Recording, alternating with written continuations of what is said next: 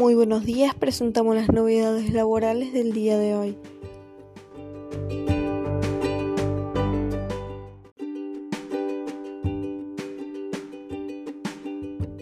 Moratorio 2020. AFIP prorrogó beneficios pero alerta que rechaza a contribuyentes cumplidores.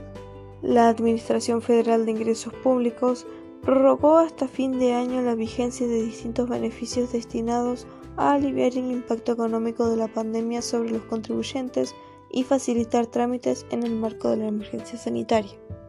Sin embargo, especialistas del ámbito tributario indican que hay contribuyentes que no pueden acceder a sus beneficios. No son masivos, pero hay rechazos. El problema que se está generando es que sistémicamente la operatividad del beneficio no respeta la letra de la norma que dice que no hay que registrar deuda desde el 1 de enero del 2017.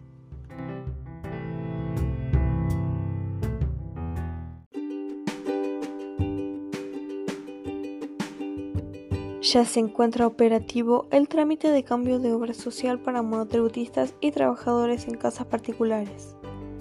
Con este nuevo procedimiento, el beneficiario realiza directamente en forma sencilla, ágil, cómoda y transparente su opción de cambio de obra social en el portal Mi Salud del sitio web de la Superintendencia de Servicios de Salud. Solo deben darse de alta en el portal utilizando quit y clave fiscal 2 señala la Superintendencia de Servicios de Salud.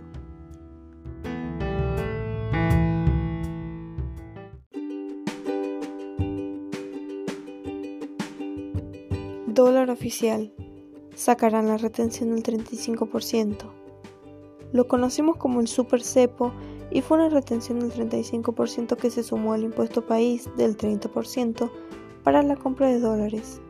Supuestamente aquel recargo sería devuelto luego a través de retenciones de ganancias. Ahora el gobierno estaría evaluando quitarlo porque complica más de lo que ayuda.